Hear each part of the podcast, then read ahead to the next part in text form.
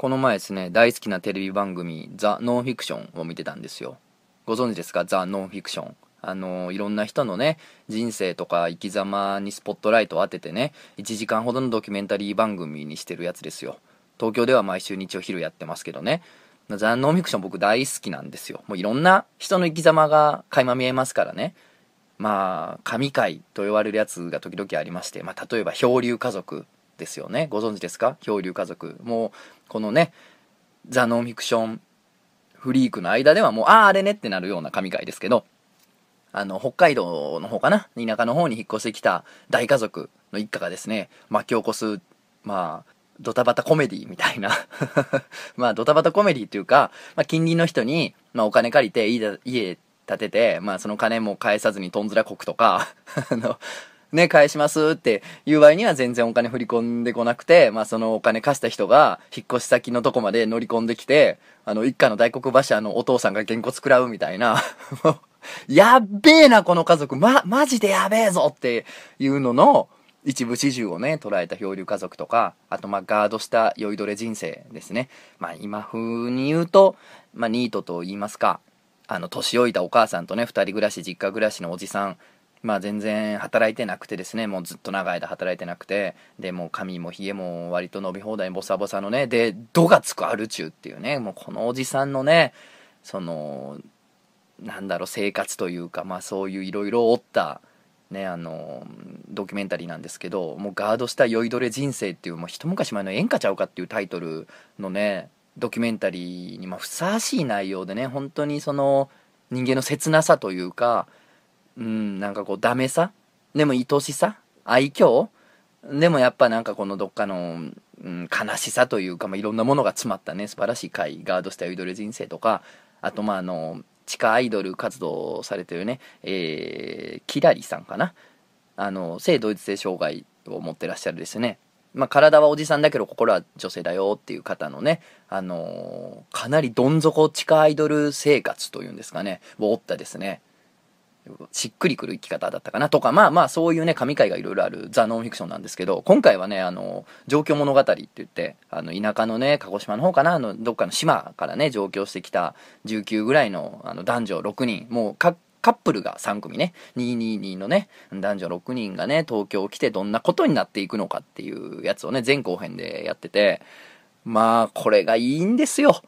もう、上京した人なんかこう、田舎から上京した若者に起こることが全部起こるんですよ。フィクションやっていう、な、ドラマでしかないやろ、そんなんってことが全部起こってくれるんですよね。全部のカップルはもちろんダメにもなりますし、新しい東京での恋人ができたりとかね。まあ、で、その専門学校、夢を持って専門学校行ったはずなのにフリーターになっちゃったりとか、まあ、いろんな、いろんなね、あの、ですよねっていうか、その、フィクションじゃんっていうことが起こるノンフィクションだったんですけど、でもまあすごくね、あの勇気をもらえる内容というか、まあいろんなことがあって、まなんか人間を信じられなくなったりもするんだけど、それでもなんかこの街で前を向いて生きていくぞみたいな。でもまあまだまだ二十歳ぐらいの子たちだからね、まだまだこれからだっていう、まあ話なんですけど、で、それ見てて、まあ俺はそんな、まあ僕も上京組ですから、まあ僕はそんな東京で嫌な思いってしたことがなくて、うん、まあ人に恵まれてるんですかね、なんか。うん、なんかいい人たちにばっかり会うし、うん、そんな、裏切られたとか、こんなことが辛いとか、まあまあ辛いことはたくさんありますけど、まあそれが東京由来かと言われると、どうやろうみたいな。どこに住んでてもこういうことは仕事してりゃあるやろってことやし、うん、なんかまあ俺はそんな東京来て嫌やなってことはないというか、まあこの街が好きですから、まあまあ、そうか、まあこういうルートというか、こういう経験する若者もおんねんなってぼんやり思っててんけど、まあよく考えたらさ、まああの、ね、田舎というか、そののどかなね、島からやってきた18、19の若くてキラキラした子たちと、まあそれは大阪のあのね、グリコンとかのおなじみのね、あの、道頓堀、南でさ、飲んだくれてたさ、30手前の兄ちゃんはさ、それは上京してきてから出会う世界は全くちゃうわなっていう話でね。まあそりゃそうやんか。もうなんか、人ってどんなんかみたいな。まあ、どっちかっていうと、まあまあガチャガチャしたとこからやってきたんで、まあまあ彼らのようなキラキラ感はさ、あらへんねんから、うん、それはまあまあ、同じ思いはしないでしょって話なんですけど、ただそんな僕でもね、東京来て、あ、なんか、怖いというか、何やそれって思ったことがあって、でも本当上京したてなんですけど、東京来たてで、本当来た月とかかなぐらいの時に、まあ、新宿で飲もうと思ってさ、うん、歌舞伎町歩いてたんですよ。で、歩いてたら、まあ、客引きの、ね、まあ、風俗とか水商売の客引きの人が、あの、兄ちゃんどうやどうやみたいな、そんな大阪弁ちゃうけど、あの、いい子いる、いい子いる、若い子いる、みたいな感じでバッて声かけてきて、まあ、そんなんは、もう南では、もうもっときついから、条例の問題で、歌舞伎町よりもっと、あの、いかついんすわ。だから、まあ、全然慣れてるから、別にね、わ、なんや怖っとはならんかったんけど、その客引きのおっさんが、兄ちゃん兄ちゃん兄ちゃんって来て、あの、結構しつこかったんけど、横で、乳首エヴァンゲリオン、乳首エヴァンゲリオンだよ。兄ちゃん乳首エヴァンゲリオンってずっと言ってきて、あー、あの、いいですいいですって、あの、ほぼ無視して通り過ぎてんけど、その時は、でも、そのおっさんから分離して、離れて10メートルぐらいして気づいてんけど、乳首エヴァンゲリオンって何？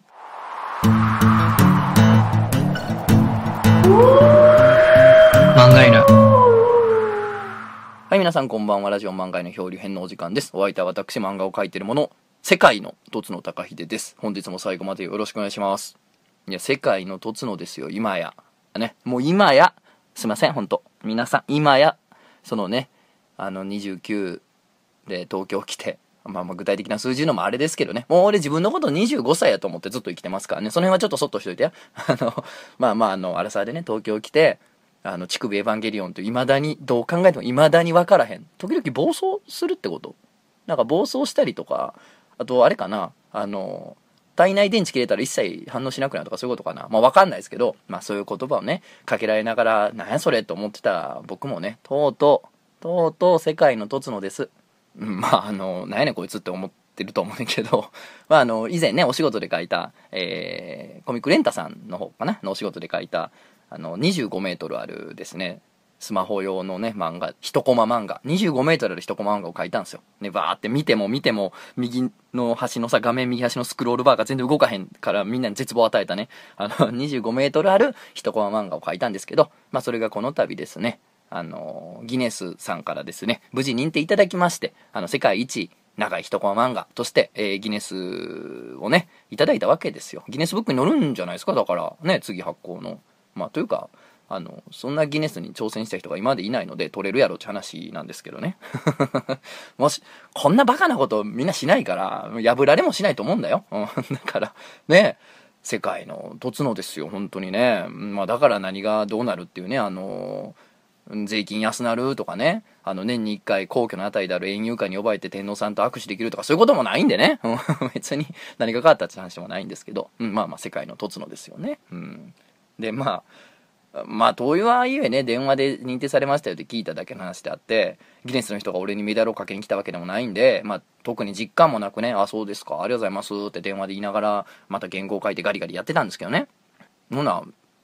実家から電話かかってきて、んで、お、なんや思って、取ったらおかんで。で、な、な、なんなん言うたら、仕事中やねんけど、言うたら、おめでとう言うて。あんた、あの、ギネス取ったんやろ言うてさ。もう親にとか言ってないから、え、な、なんで知ってんねやと思ったら、まあ僕はまあもちろんね、あの、仕事でやったことなんで、ツイッターとかでも書いたわけですよ。まあ前はね、仕事のことあんまツイートしたくなかったんだけど、お仕事ってね、自分以外のいろんな人が関わって、そしてやっとお金が発生してるわけだから、まあまああの、やっぱりね、うん、こうこう宣伝ではないですけどこういうことやりましたっていうこと自体は、うん、まあなんか筋の通った話かなと最近思うので、まあ、結構告知はするんですけどそれでまあギネスも取りましたってまあ嬉しかったしね単純に。ダブルピースみたいな感じでさアヘ顔ダブルピースでねツイートしたわけですよ。ほんならあの姉貴がなんか俺のツイッターを見ててでそのお姉ちゃんからなんか聞いたよみたいな。あの撮ったんでしょ？言っておめでとう言ってかかってきてんけどもうさギネス取った嬉しい世界のとつのやっていうさまあ冗談ですよ。半ば冗談ですけど 世界のとつのやっていうのよりさ肉親が SNS を見てるっていう衝撃というかショックが強くて。ねえほんとびっくりしたというか。まあまあええよ。別に関係ない。俺が盲言垂れ流してくよ DMM でこんな AV 買いましたね。って言うてくわ。ほんな大人の男やねんからな。25歳やねんから。それ言うてくわ。まあそんなこんなでですね。あ一人会です。予想的中やんな。うん。まあちょっと、ちょっと忙しゅうて。家からもね、あの、ご飯以外で今出れてないんですよ。唯一のね、あの、レジャーっつったらね、休憩時間にやるスクワットだけですよ。ああとまあ、ザ・ノンフィクションね。ザ・ノンフィクションはもう俺の癒しやから。あと、ナイナイのお見合い大作戦ね。これたまにしかしないけど。でさ、まあ、ノンフィクション見ててああ東京状況物語ってこうやなって思っててで東京って、まあ、いろんな人がまあまあいますようんそらね。で僕も上京していろんなことありました。まあまあたかだかまだ4年とかそんなんですよ。やけどまあいろんなことありましたよ。もうねあのまあまあ時々あの、まあ、仕事柄もあったりとかして時々ねその芸能関係の人とかねテレビ出てはる人とかねまあまああ僕が昔から好きやったバンドの人とかに会ったりすることもあるんですよ。でその時にああやっぱ東京やなと。普通にねあのテレビの向こうだと思ってた人に会ったりとかね飲んだりとかすることもあんねやっていうねあのそうなんで東京をすごい感じたりもしますもちろん。やけどこんこんなやつもおんねやと。いや地方でもこんなやつおんねやってあるで。でまあ大阪出身やからこんなやつおんねやの連発やったけど確か20代の時も。でだから東京に限らずやっぱ都会のこんなやつおんねや感は僕は結構まあ楽しいというか好きで、まあそれを会うとかそういう話を聞くのがちょっと趣味みたいなとこもあんねんけど、で、まあまあね、ね、都会はね、単純に人が多いから、で、石投げたらね、あの、変更に当たるやんか。インデモートるやつに当たるやんか。もう、わしの来たな、そうだった街なんかもっとそうや。もう石投げたらほんまもう、インデモータおっさんに会いますからな。それは。当たり、当たりますからな。それは。やねんけど、最近、あの、やっぱ、ええなというか、いろんなやつおるなって聞いた話がありまして、で、まあ、その話の主役が、まあ、女性なんですけど、で、その女性の方がね、まあ、40代かな、40代の女性で、あの、まあ、すごく綺麗な方なんですよ。いわゆる、まあ、美魔女と言いますか？うん。その、10下とか、もっと一回りしたとか言われたら、あ、そうかもなって思うけど、実年齢言われてもそうかもなっていう感じの人いるじゃないですか？すごい、年齢不詳っていうの。いい意味で年齢不詳っていうか、なんか、あ実年齢と言われても納得できるけど、でもなんか、と年下って言われても、まあ、そうちゃうって受け入れるような、なんか結構不思議な美女の人いるじゃないですか。なんかこう、美人な年齢不詳の人。まあまあ、そういうのを含めて、まあ、美魔女的な人なんですけど、で、で、まあ、もともと、なんか芸能活動とかもしてた人らしいんですけどね。まあ、モデルか、なんか、コンパニオンかわかんないですけど。で、まあ、娘さんがいらっしゃると。高校生、まあ、高1か高2ぐらいの娘さんがいらっしゃるらしいんですけど、まあ、ちょっと前に、まあ、その、なんて言うんでしょうかね、彼氏というか、まあまあ、あの、まあ、シングルマザーなんですけど、あの、まあ恋、恋人でもない、付き合ってもないんやけど、まあまあ、いろいろね、そういう男ができた、いわゆる男ができたっていう話になって、で、それ誰やねんって言ったら、娘の高校の先輩らしい。お分かり？あの、娘の高校の先輩とできちゃったと。だからもう現役高校生ですよね、その男の子もね。コーチトラ40代ですよね。これあれやな。男子高校生気違いの漫画家のね、地球の魚ポンちゃんね、ラジオにもたまに来てくれますけど、ポンちゃんが聞いたらまた切れるやろな。これ そういうエッチなことが世の中には起こってるのになぜ自分に起こらないんだっていっつも憤ってるんでね、あの人。会うたびに憤ってるんでね。まあ怒ると思うんだけど、まあとりあえずそういうね、エロ漫画じゃんっていう本当に。なんか俺そういうエッチな漫画見たことあるよっていうね、すっごい綺麗な、色気ムンムンの その同級生とか幼馴染のお母さんとそうなっちゃうみたいなエロ漫画見たことありますけどまさにその状態ででしかもその彼があの娘のことがもともと好きやったらしいの片思いかなんかで。でまあもともとすごくあの昔から仲のいい子で家もご近所さんでなんかお互いの家を、まあ、行き来するみたいなぐらいのね仲のいい子やったらしいのであのお家に来ること自体は全然不自然じゃないとかよくあったらしいねんけどまあまあその彼とね何の因果かできちゃいまして。てかその彼もすごいよね。自分がもともと好きやった後輩の女の子のさお母さんとするってね。もうとんでもない話よね。でそれ似てんのって話になった。ら似てんらしいねんけどね娘とは。ねなぜならお母さん若い頃に整形してるからって話らしいねんけど。ね。ほんでまあまあそのできちゃったと。んですごいしかも彼もね、まあ、またこれが童貞やったらしいのよ、うん、もうそらすごいやん。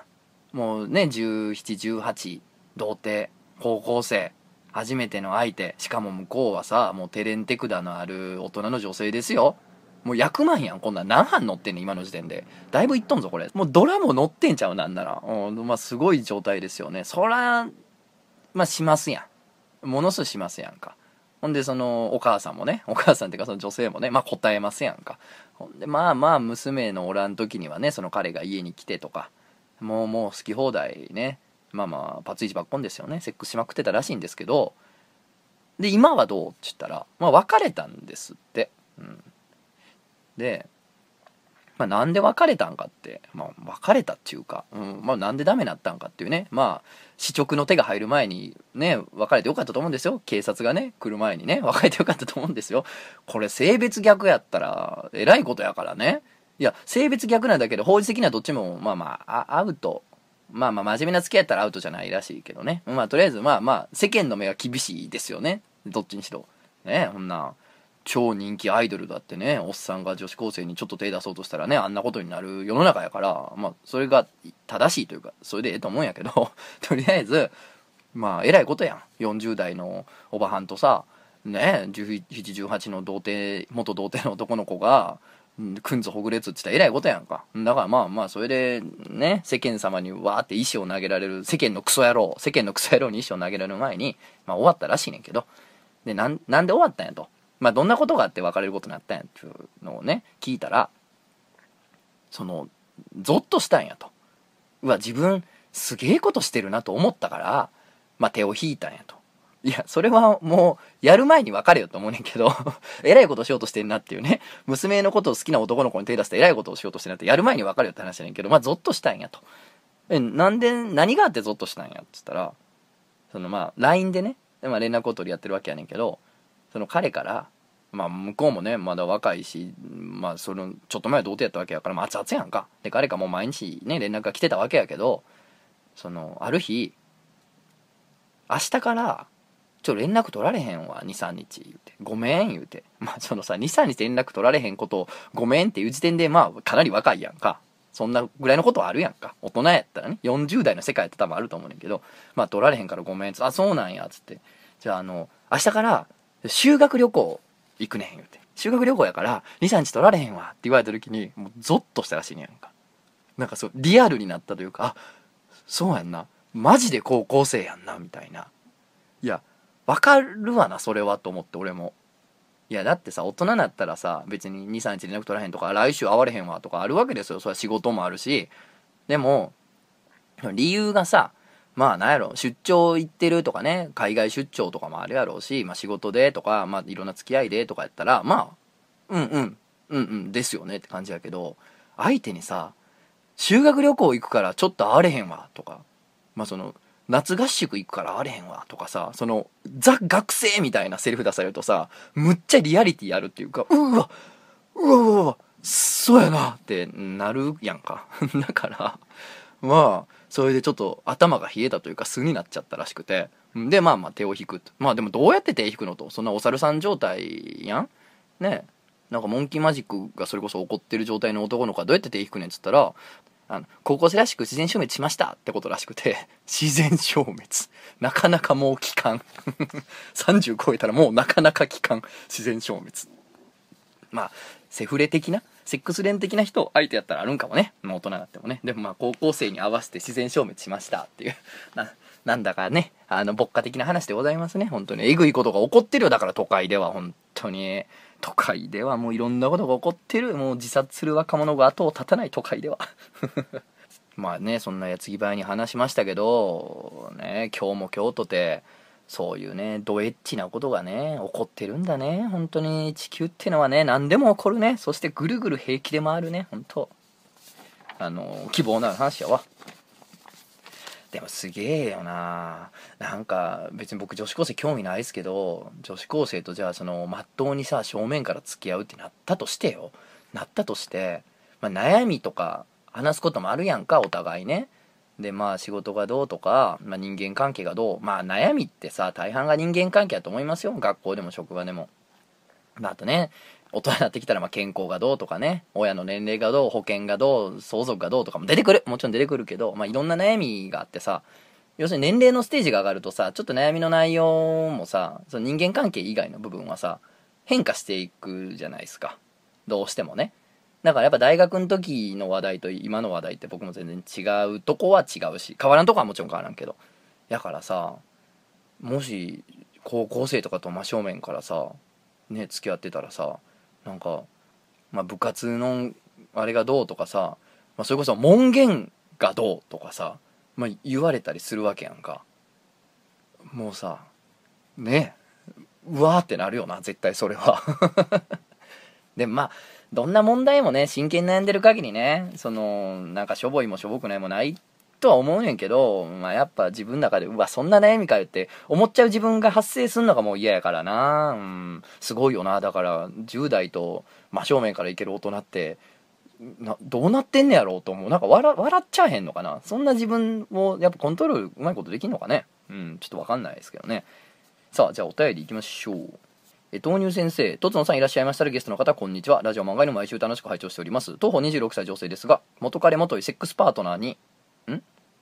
あ、元彼が、あの、セフレにジョブチェンジしたってことやな。もうだから付き合ってはないけど、なんか、まあまあ体の関係だけは続けましょうね、みたいなね。せっかくね、お互い調教し合ったね、あの、チューンし合ったね、仲やからね、っていうことなのかな。うん。えー、元彼元いセックスパートナーにコスプレセックスをせがまれ、今度セーラー服を着ることになりました。おいいやん、26歳のセーラー服。ね、現役のセーラー服よりいいんじゃない？下手し。えー、彼とは遠距離なので、機会を作らなければ会うことはなく、コスプレで彼と一戦交えるのもゴールデンウィークなので、まだ少し先のことなんですが、あ、そうですね。ちょっとこれ前に来たメールなんですいませんね。タイムラグがあって、えー、ダイエットが一向にはかどりません。このままでは年がいもなく学生服を着ることへの周知進学でも一方です。とつのさんは以前おっしゃっていた女装パーティーに向けてのダイエット進捗いかがでしょうかまたおすすめの運動や食事法などあれば教えてくださるとありがたいです。もうね、それは俺が聞きたいです。いや、ちゃうねん。あのマジでね、あの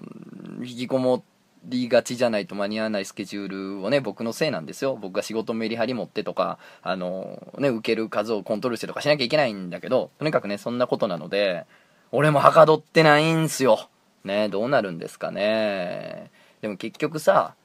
あの、飯に金かけるんが結構大事にちゃうかなって最近思ってきた。要するにさ、なんかサラダとかってちゃんと取ると高いやんか。でももうそこをさ、もう飲んで、うん、なんか安い、まあまあ500円とかで済むよ。吉牛行ってりゃ。でもそこをさ、なんか野菜とかサラダとか買うと高いけど、どっちかっていうとなんか300円ぐらいエンゲルケースを毎食あげて、うん、なんかちょっと気を使った方が、なんか結果的にはいいんじゃないかっていうことしか考えてない最近。でもさ、そもそも26歳がセーラー服着ること自体に違和感があって、そのギャップが、グッとくることによってその元彼元セックスパートナー人とのセックスが燃えるわけじゃないですか。向こうはきっとそれで燃えるわけじゃないですか。うんだからさ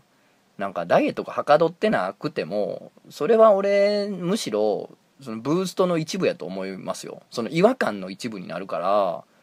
らいいんちゃいます？うんなんかそのリアリティ26歳のリアリティボディのセーラー服の方がいいんちゃいます？っていうかもうこれ多分一戦交えた後なんだよね、うん、だから多分もうやかったと思いますけどね。だから以降する時もそうね。堂々と行きましょうや。ただまあただまあ何でしょうね。おすすめの運動法って結局なんか動いてうん動いて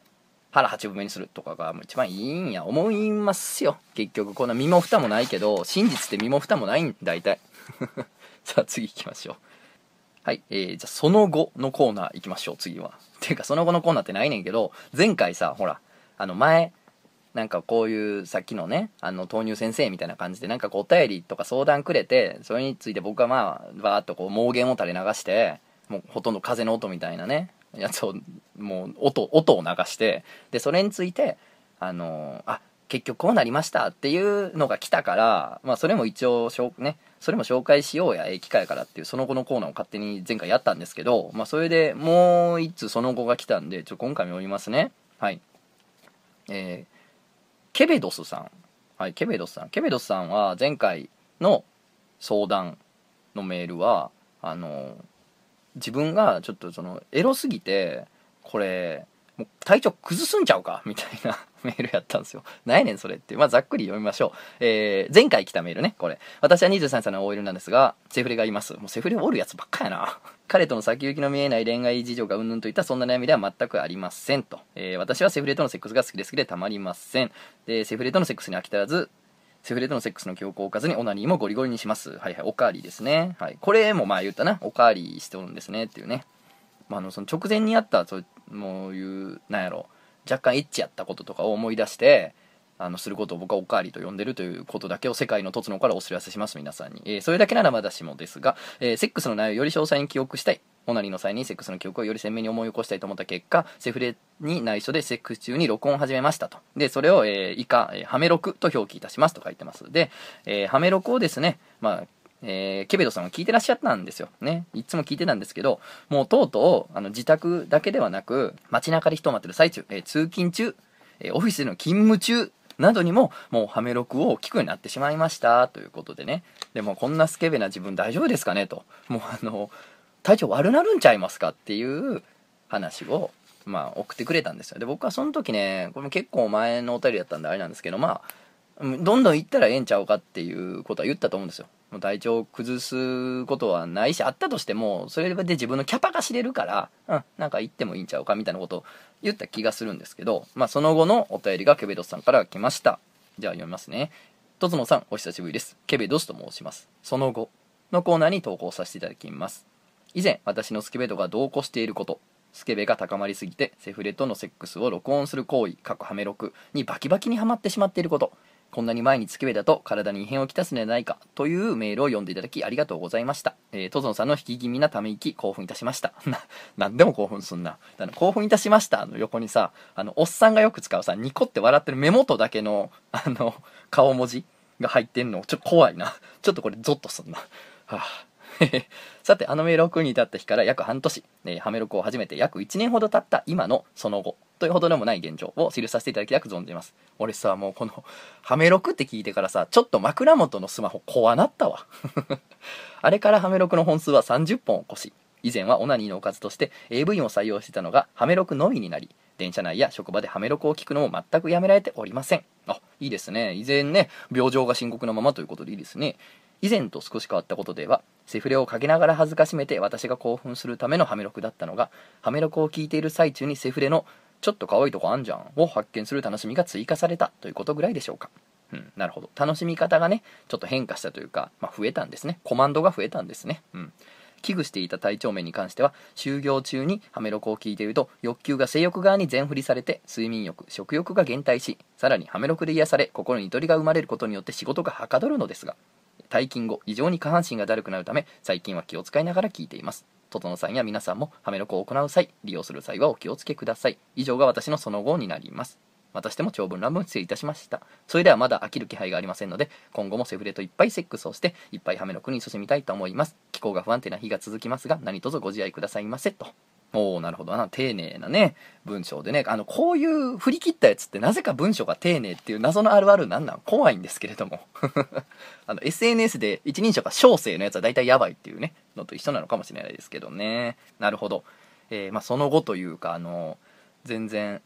あの、ハメロク聞きつ、えー、セフレとのハッピーセックスライフ謳歌してます。ダブルピースみたいなメールでしたね。なんなだなんならこれ あ、え追伸、漫画犬とかまみく楽しみにいたしております。来るんかい 来るんかいお気をつけろみんな、スケベ女がおるど。客席に来る人たちはね、気をつけてください。あの近くからね、なんかあの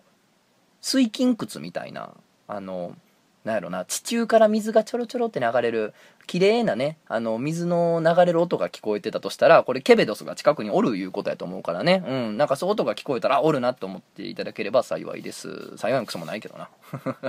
いや、いいですね。なんか、楽しく生きてるんだなって感じで。でもまあまあ下半身がだるくなるっていうのは、なんか力んでんのかな？あれちゃう？水分不足ちゃう？脱水症状ちゃう？それ。あのイロハスいっぱい飲んでね。うん。さあ、えー、次行きましょう。お名前ほとばしる黄色さん。とつのさん漫画への100回おめでとうございます。お100回やん。100回やん。皆さん100回ですよ。いろんなことがありましたね本当に。100回。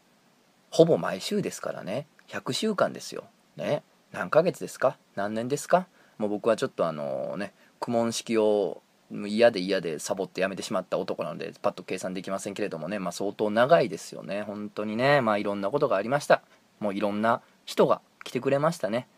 でね行き着いて行き着いて漂流してねここまでやってきましたけれどもね。その100回おめでとうございましてありがとうございます。そんな100回目にこんなメールを読んでおります。はいほとばしる黄色さんね。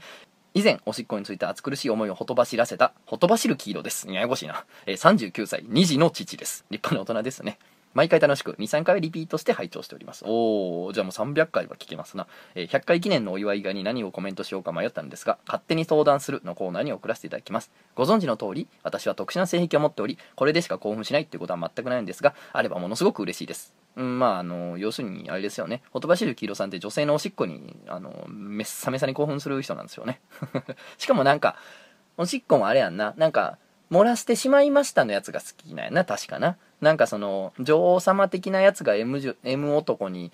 ターンとお飲みって振る舞う、ひしゃくで振る舞う感じの、ね、いかんかー言うてビシャビシャかける感じのんじゃなくて、ちょっと恥じらいおしっこが好きみたいな、なんかそんなこだわりもあった人ですよね、確かね。うん。えー、こういう人たちはどこでその性癖を満たしているのでしょうか同じ趣味を持つ異性とできれば語り合ってみたいと思いますがどうやってそういうパートナーを見つけるのでしょうかえー、家庭もあるしでも妻にその性癖を打ち明ける気もなくというか妻のおしっこを見たいとかなぜか思わないし全く深刻ではなく悩んでいます、えー、トゾノさんの考え方はニュートラルで好きなので面白い選択肢を聞かせていただけると嬉しいです。これからも漫画とラジオを応援しております。と。いやありがとうございます。えーとですね。なるほど。まあまあそういうねフェチはね自分のその奥さんであるとか彼女であるとかっていうそのいわゆる普通の、まあ、そういうパートナーにえー、そういうフェチを求めないって人は結構多いですよね。あの、SM とか関係の、あの、女性とか、まあ男性でもいいですけど、あの、縛る人、あの、縄師の人ね。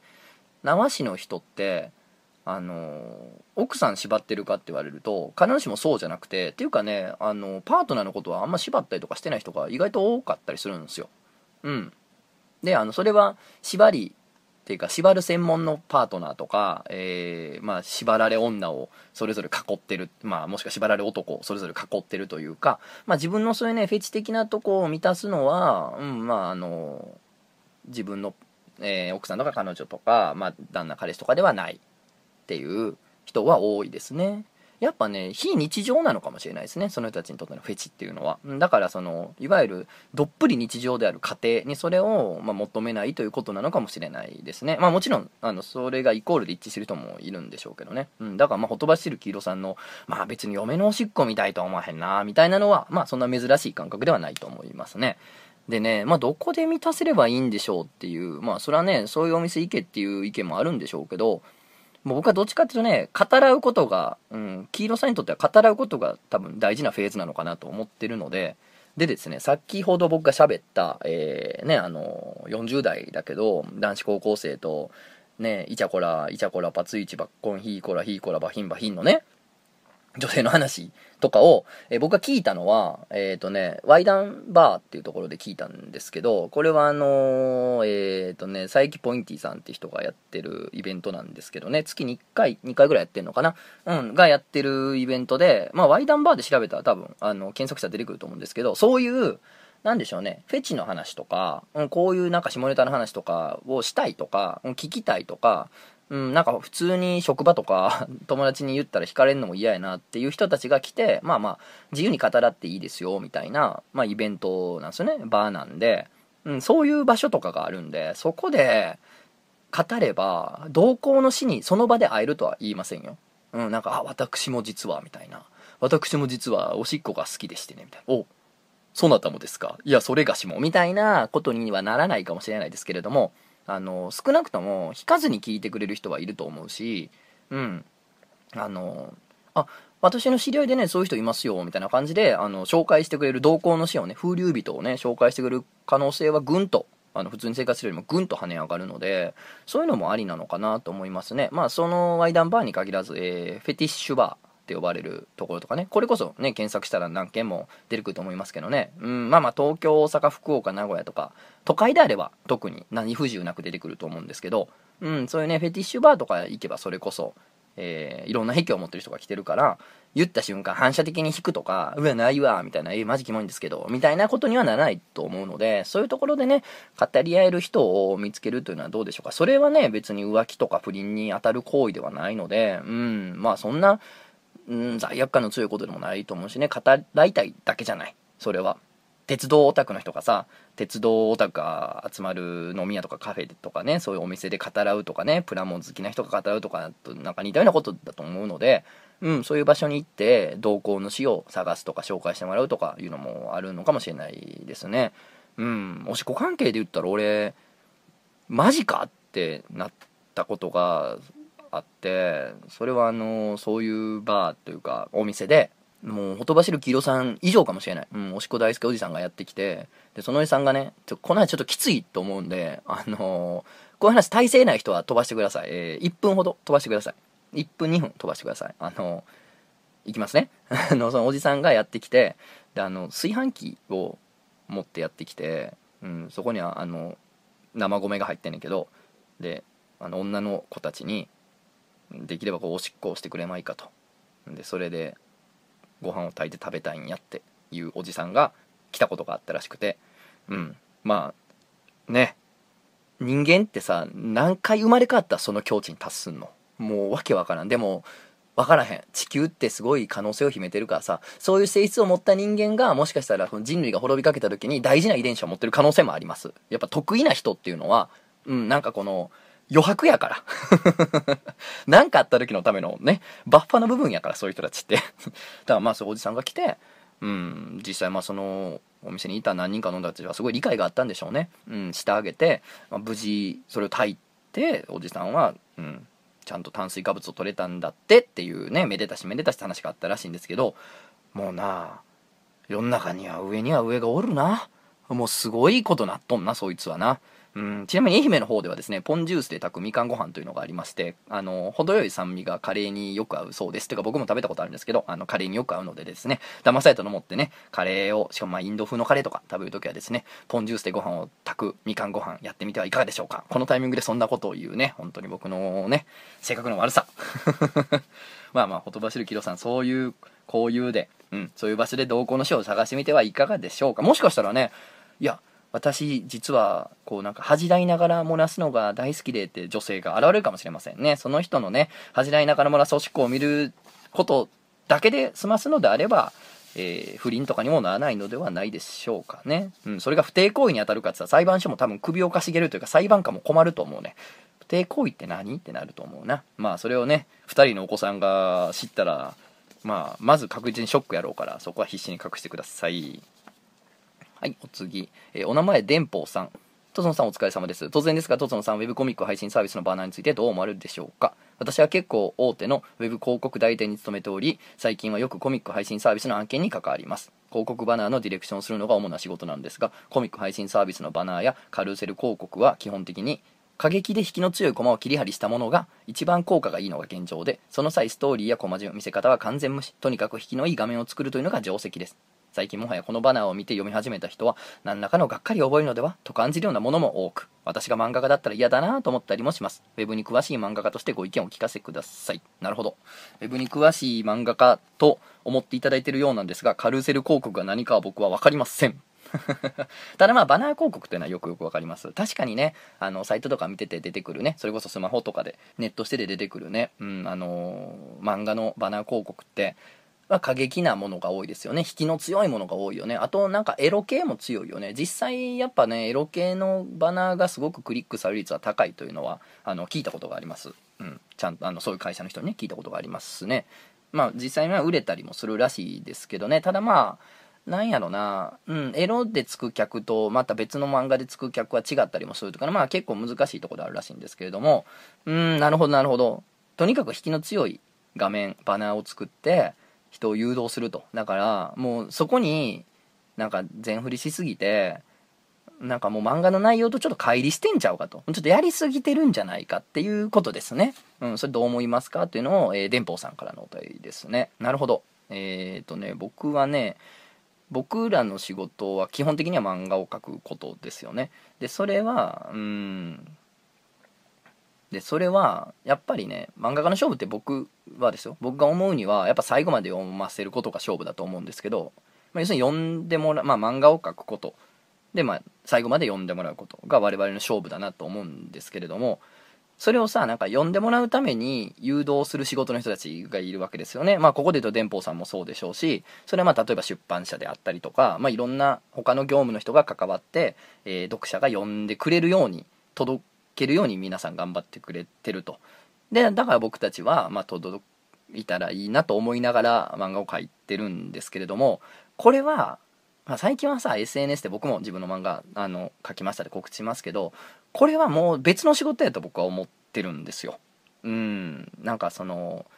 漫画を離れた部分っていうのはその人たちの裁量で行う部分だと思っててだから、えー、広告を打つ人には広告を打つ人の領域だからそれは、うん、だから基本的に僕はあんまりなんかこう漫画家だったら嫌だなと思ったりもします。電報さんは言っていただいてますけどももう僕はそこはねもうあんま考えてないんですよ。もう好きにやってくれというか。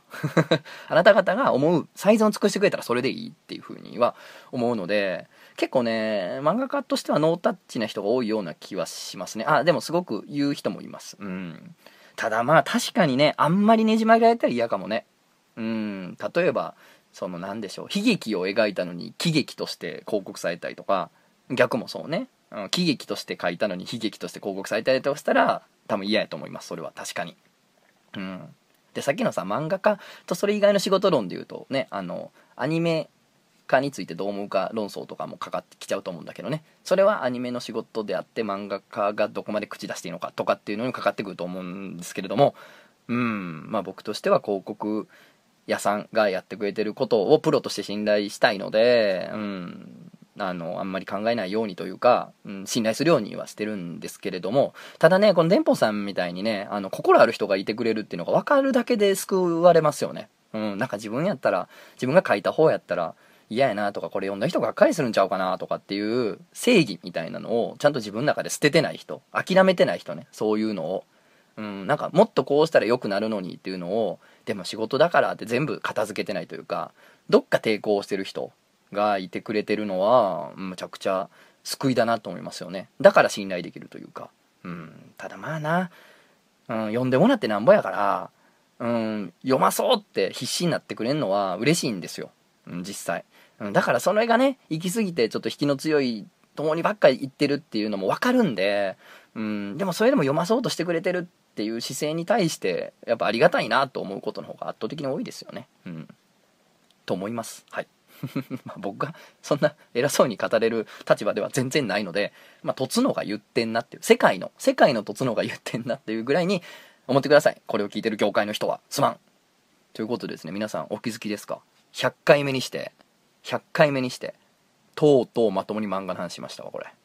あ漫画内容ではないかもしれんけど、とうとう、とうとうですよ。漫画化しちゃいましたね。いやー、これがね、やっぱり、ま、100回やし、もういよいよやから、いよいよ3桁の大台やから、まあ、それはしとこうっちゅうことですよね。はい。ね、まさかの100回、何かすごいゲストを呼ぼうとかも昔思ってたんですけど、ね、本当に、僕のね、大好きなね、日本橋先生とか、ね、本当にあの立派な漫画家の方をお呼びしてですね、うん、なんかこういろいろなアドバイスを受けたりとか、ひたすらゲームオブスローンズについて、海外ドラマについて語るっていう何の回もない回をしたいとかも思ってたんですけれども、まあまあ、あの、すいません。ちょっとバタバタしておりまして、スケジューリングがうまく噛み合わなくてですね、まあ100回も続けたらそんなことにはなってくんのよ。まあ、ということで一人なんですけど、100回ですから、まあ、あの、いろいろ考えることとか思うこともありまして、ね、その漂流編と銘打ってもう60回以上ですか？やってきまして、まあ、いろんな人も呼びました。で、まだまだ呼びたい人います。なんかね、あの、例えばね、AV 撮ってる知り合いであるとか、えー、もっとこう専門職にね、そう従事してる人とかね、まあ、いろんな業界の人とかもね、読んでいろんな話を伺いたいと思ってます。まだまだね、それは。だからね、その流れ流れて漂流してどこにたどり着くねんっていうことではあったんですけれども、まあまあ、えー、一つね、自分の中でもこう100回だし決めなきゃいけないなということはありまして、えということで、えー、次回第101回ラジオ漫画犬漂流編最終回天の光は全て星でお会いしましょう